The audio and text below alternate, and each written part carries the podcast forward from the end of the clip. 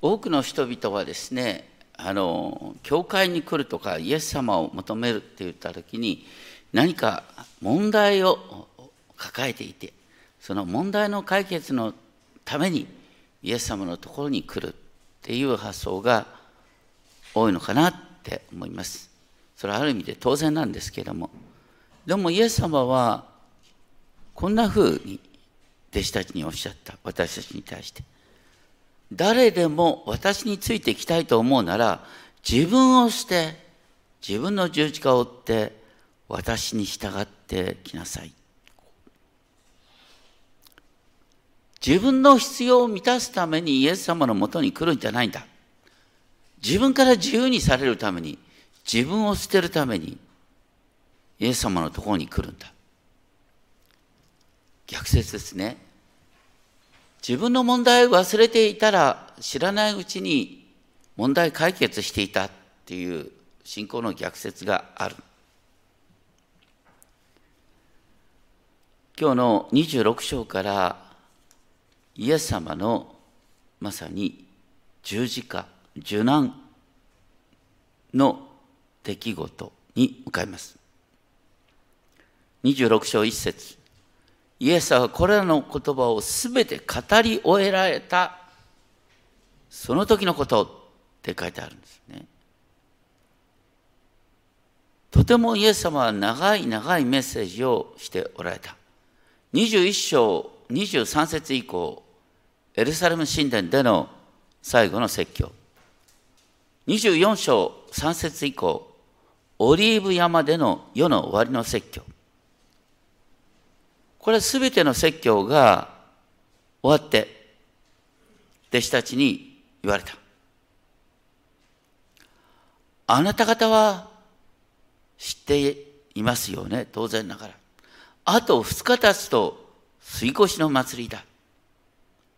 のことを知らない人はいない。ところが、人の子はその時、十字架につけられるために引き渡されるんだ。イエス様のこの受難予告っていうのは、これで4回目です。でも毎回ですね、ちょっと長めなんですよ。当時の権力者にの手に捕らえられて殺される。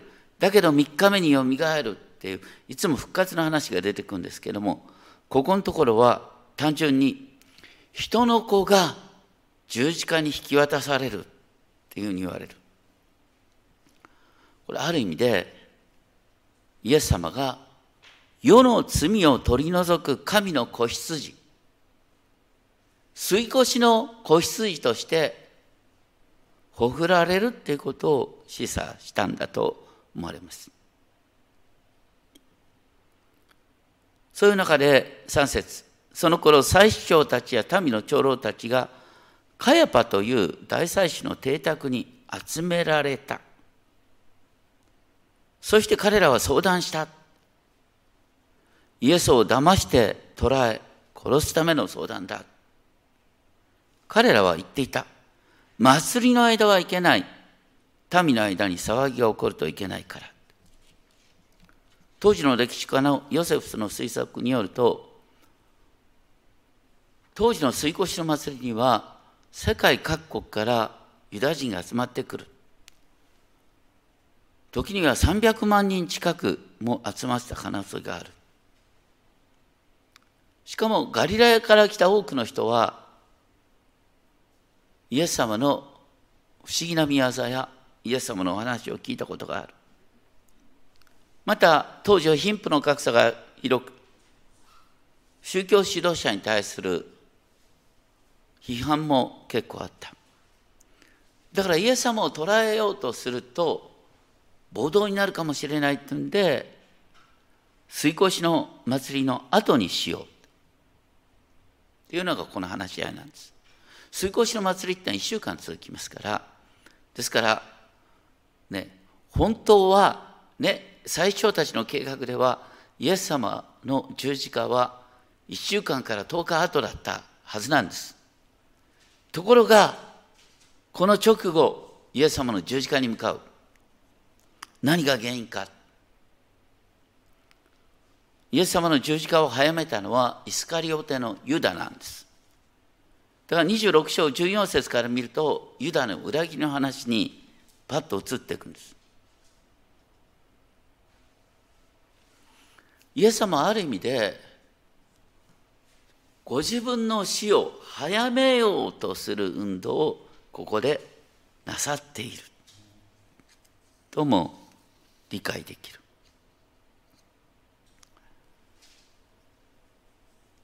イエス様は自ら十字架に向かおうとしている。ところで水越しの祭りっていうのは何かというとイスラエルの民がエジプトでの奴隷状態から解放される。それをその歴史を思い起こす祭り。今イエス様はご自分を新しい水越しの生贄として捧げることによって私たちすべてをサタンの奴隷状態奴隷状態からまた罪の奴隷状態また死の恐怖の奴隷状態から解放しようとしている実は十字架の意味についてですねあのいろんな説明が可能なんですね。私たちその時その時ですね十字架の意味の迫り方が違うんです。説明しようとすると非常に実は難しいんですよ。だからあんまり理屈をくねるんじゃなくてイエス様はどういう思いで十字架に向かっていったのかなっていうことを考えてみるといいと思います。誰の目からも明らかなのはイエス様は十字架に向かう時イザヤ書53章を思い巡らしていたっていうことは福音書全体からこれは明らかなことです。イザヤ書53章4節以降お読みしますのでちょっとイエス様どんなふうに味わっていたのかなっていう気持ちでお聞きいただきたいと思います。主役で読みます。これは、主のしもべの歌。主のしもべである方がどのように生きるか。主のしもべは彼として描かれます。誠に彼が負ったのは私たちの病、担ったのは私たちの悲しみ。だが私たちは彼は罰せられたのだと思った。神に打たれ苦しめられたのだと。しかし彼は私たちの背きのために差し通され、私たちの咎のために砕かれた。彼の懲らしめが私たちの平和、その打ち傷が私たちの癒しとなった。私たち皆が羊のようにさまよい、おのの自分勝手な道に向かっていった。そして主は彼に負わせた。私たち皆の咎を痛めつけられても彼はへり下り、口を開かない。ほふり場に引かれる羊のように、毛を刈る者の前で黙ってる雌羊のように、彼は口を開かない。虐げと裁きによって彼は取り去られた。だが彼の時代の誰が思い巡らしたことだろう。生ける者の力立たれた彼は、私の民の背きのために罰せられたこと彼の墓は悪者どもと共に設けられた。しかし、彼は富む者と共に葬られた。それは彼が暴虐を行わず、その口に欺きはなかったから。彼を砕き、病とすることは、主の御心であった。もし彼がその命を在家のための生贄とするなら、末永く子孫を見ることになる。主の御心は彼によって成し遂げられる。彼を砕き病とするのは主の御心であった。すごい御心。マタイの福音書24章25章でイエス様は王として現れるっていうことが繰り返し書いてあります。栄光の王として現れるんだでもその栄光の王として現れるための道が十字架にあるっていうのはわけが分かんない。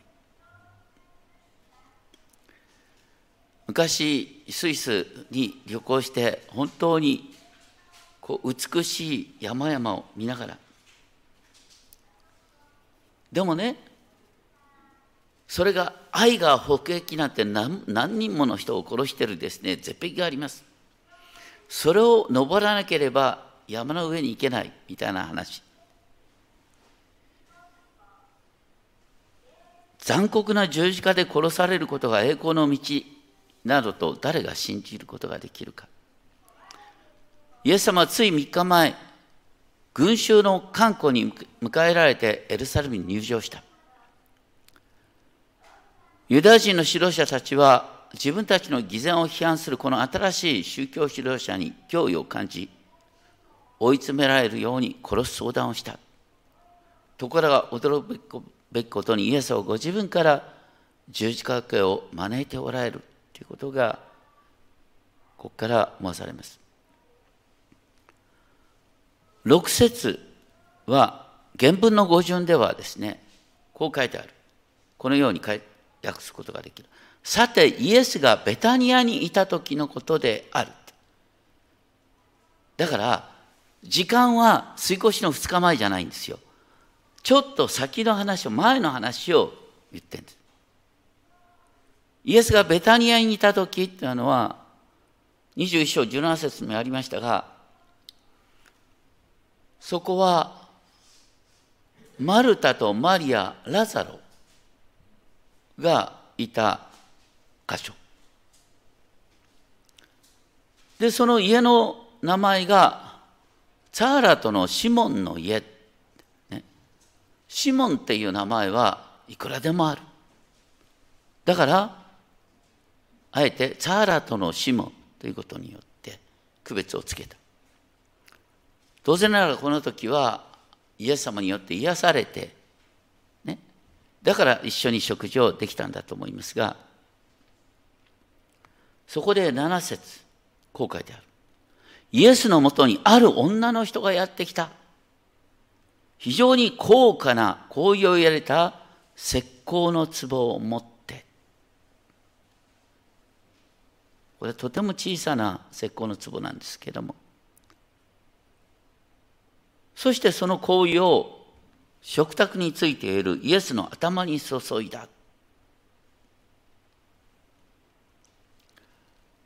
ここには女の人の名前が出てませんが、この内容から見ると明らかに、ヨハネの福音書12章に出てくるマリア、あのマルタとマリアの姉妹の妹の方のマリアだろう。ルカの福音書10章の終わりでは、ね、マルタが忙しく働いている中で、マリアは主の足元に座って主の言葉に聞き入っていたって書いてある。ヨハネの福音書12章2節でも、人々はイエスのために夕食を用意した。マルタは給仕し、って書いてあって、マルタは一生懸命働いていた。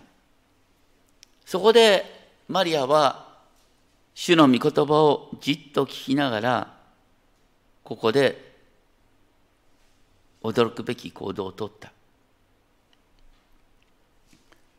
ここに出てくる非常に高価な香油っていうのはマルコの並行記事マルコ14章によると14章3節ナルドの油で300デナリ以上に売ることができる。1デナリは1日分の労賃。だから1年分の価値、1年分の労賃の価値がある高価な香油を一度に使った。マルコの記事によると、その唾を壊して割ってイエスの頭に注いだ。石膏の壺だから壊したら一度に使うしかないっていうことなのかもしれません。ここではイエス様の頭に注いだって書いてあるけどヨハネの記述ではマリアはナルドの香油をイエスの足に塗り自分の髪の毛でその足を拭ったって書いてある。だからねこの時マリアさんはイエス様の頭に注ぐとともに足に注いだ足の香油の部分をこのマリアは自分の髪の毛をほどいてそしてイエス様の足元にひざまずいてその髪の毛で香油を拭った。広あの足全体に広めたってことだと思いますね。これあのあれですよ。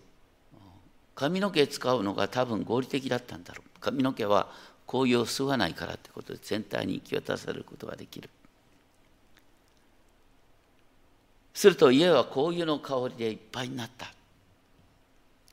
とにかくこの情景を見た弟子たちはえー、なんてもったいないって思っちゃった。弟子たちは それを見て憤慨した。原文では憤慨したっていう言葉が強調されている。その上で何のためにこんな無駄をするのかと言った。皆さんの愛する人がもう瀕死の病になっている。何の治療のしようもない。だけど最後になんか本当にいい目を見せてあげたいなと思ってなんか自分の持てる財産全部を投げ捨てても最後にいい思いをさせてあげたいって思う。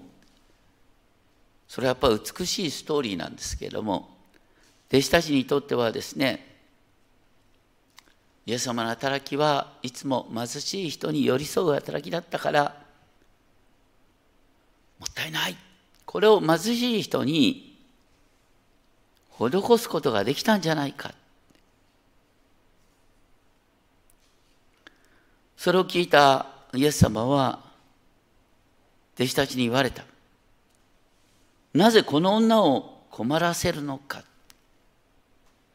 厳密に言うとこのように約束訳すことができる。なぜこの女に困難を与えるのか。彼女は私のために良い働きを行ってくれているのに。だから弟子たちに向かってお前たちはこの女性に困難を与えている。でもこの女性は私のために良い働きを行ってくれたんだよ。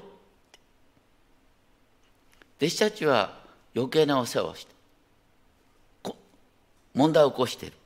でもこの女性はまさに最高の働きをしてくれてるんだよってことを言った。でその上でおっしゃった言葉11節。貧しい人はいつもあなた方と一緒にいます。原文の語順ではこんなふうに訳すことができる。いつでもあなた方は貧しい人たちを自分たちと共に持っている。しかし私をいつも持ってはいない。弟子の集団にはいつも貧しい人がいるんです。貧しい人をいつも持っている。しかし、いつもあなた方は私を、ね、真ん中にしてる、私を持ってるって思うかもしれないけど、これから違うんだよ。私は間もなく殺されるんだっていうことを示唆している。マルコの並行記事では、この2つの文章の間にこう書いてある。あなた方は望む時いつでも貧しい人に良いことをしてあげることができる。でも私のためにできることは今もう限られてるんだよ。弟子たちは今までいつもイエス様に助けてもらってんです。でもね、イエス様がとても傷つきやすい人だっていうことをまた彼らがイエスのために何かできるっていうことを彼らはあんまり考えたことはなかった。僕がね最近書いた心の傷つきやすい人への福音。その原稿を書きながら改めて思わされたことがあるんですね。イエス様が引用される詩篇なんか見るととても本当に心が傷ついているなイエス様。だからこの詩篇を引用するんだなっていう場面が出てくるんですね。例えばこのマタイの26章の38節ではまた26章38節ではイエス様はゲッサマの園で弟子たちに向かってこうおっしゃった私は悲しみのあまり死ぬほどです。ここにいて私と一緒に目を覚ましていなさい。一緒に目を覚まして祈ってほしいってイエス様は願っておられるんです。イエス様はこの時本当に深い悲しみのうちにいた。それは実は詩編42編なんかにある絶望感の告白。それからイエス様は十字架で人々のあざけりを受けながら私は乾くっておっしゃった明らかにその文脈はね水に乾いているっていうことなんですけれどもでも同時にあそこではヨハネ19章28節ではこれ御言葉が成就するためであったって書いてある私は乾くっていう御言葉はどこにあるんですか？だから今日一番最初に詩篇69編を読んだんです。詩篇69編の20節21節にはこう書いてある。あざけりが私の心を打ち砕き、私はひどく病んでいます。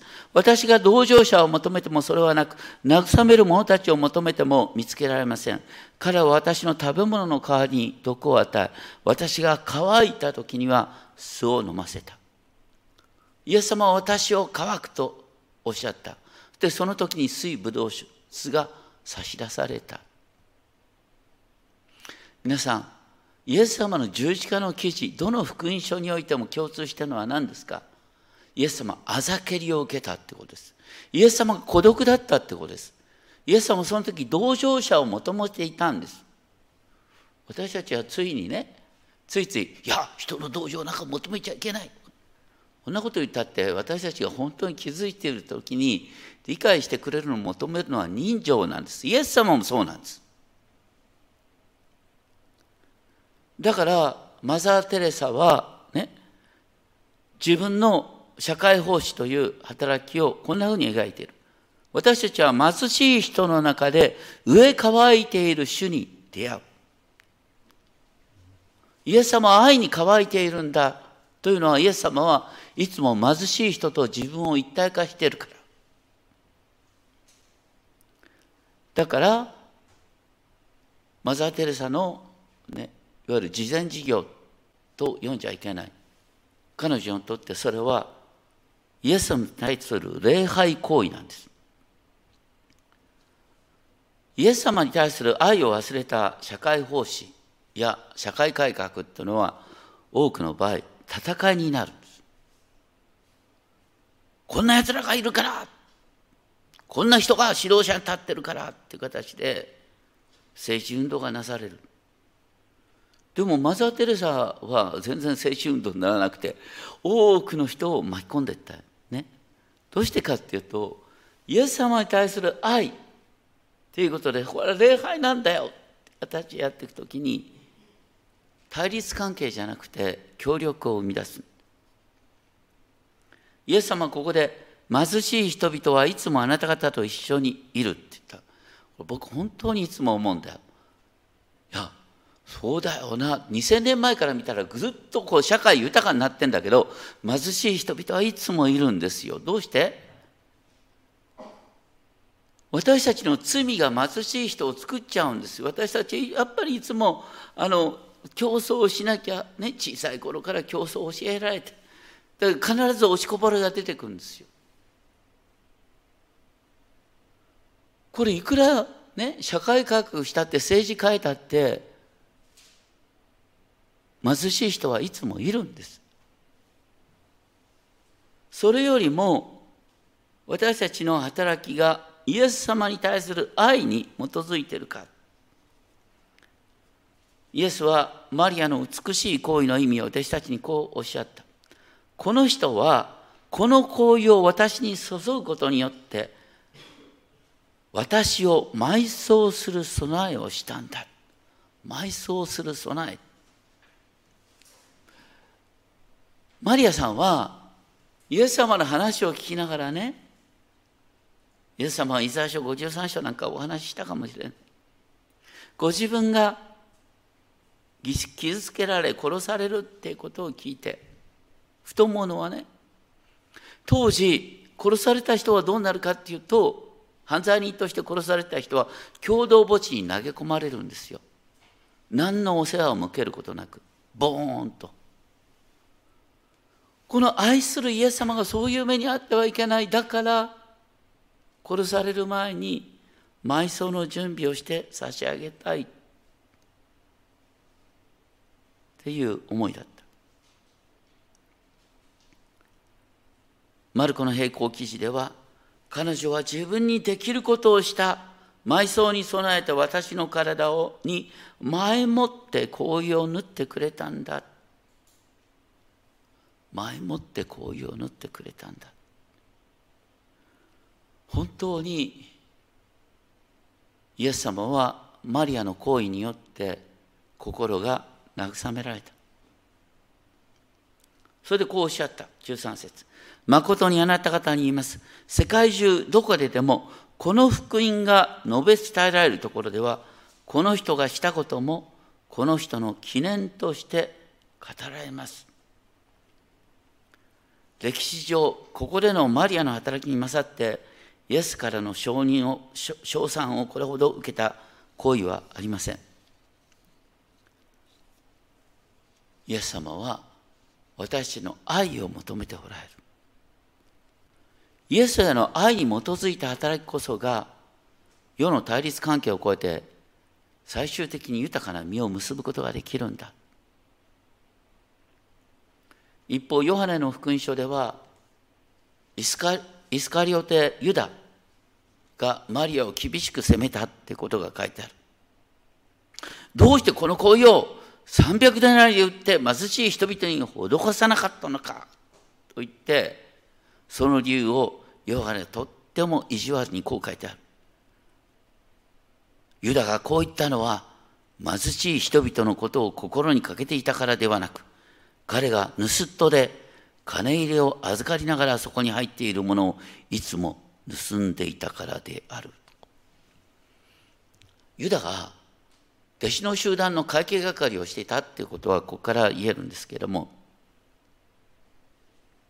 ユダはいつも集まったお金からちょろまかして自分のものとしてた。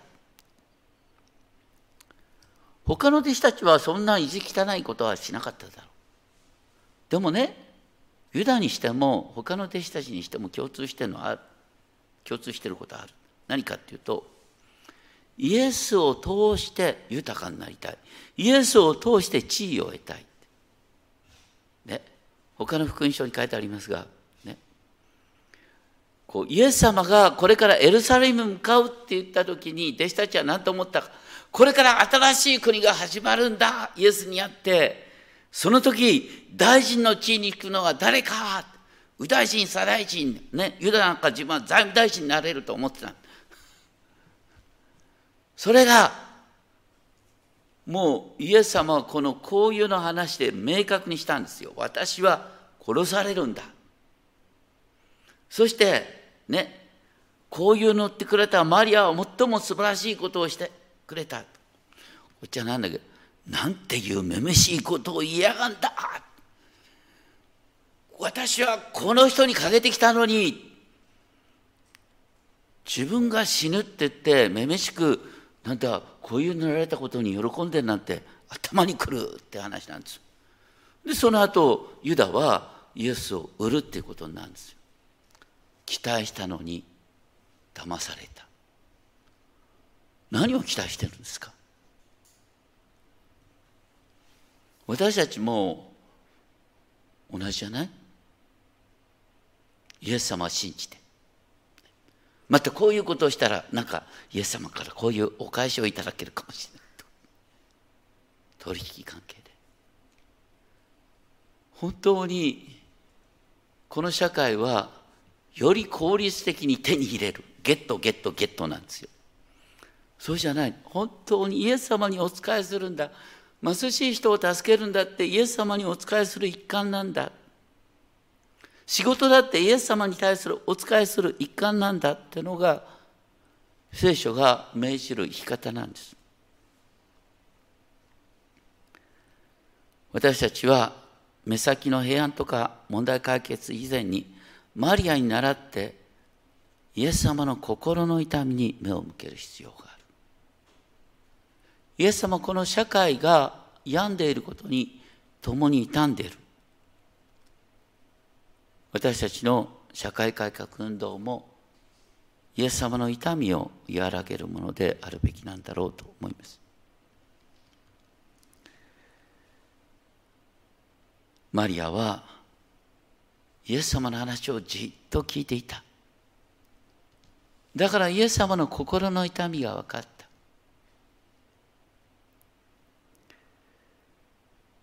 この後賛美したい曲「ナルドの紅油」から生まれた賛美歌。これはあの賛美歌21の方の訳で歌いたいと思いますけれども本当に私たちがこのマリアに倣ってイエス様の御心を慰める。イエス様にお仕えする。それが貧しい人に仕えることと全く同じなんだということを共に覚えていきたいと思います。お祈りをしましょう。天皇お父様私たちは本当についつい弟子たちと同じようにイエス様から何かを得るという発想で信仰を考えがちです。イエス様を信じたら病気が治るお金持ちになれる地位を得られる。どうかそんな発想から私たちを解放してください。イエス様に仕えることイエス様に喜んでいただくことが私の生きる動機となるべきです。自分の十字架を追ってイエス様についていく。それがイエス様が命じられたことです。十字架を追ってついていく。ということは人から誤解され罵られながら。それでもイエス様の導きに従う。そこに真の幸いがあるんだ。そこに真の喜び平安があるんだ。ということを思わされます。どうか私たちの発想を逆転させてください。イエス様に仕えることに喜びを見出すことができますように尊き主イエス・キリストの皆によってお祈りします。アメン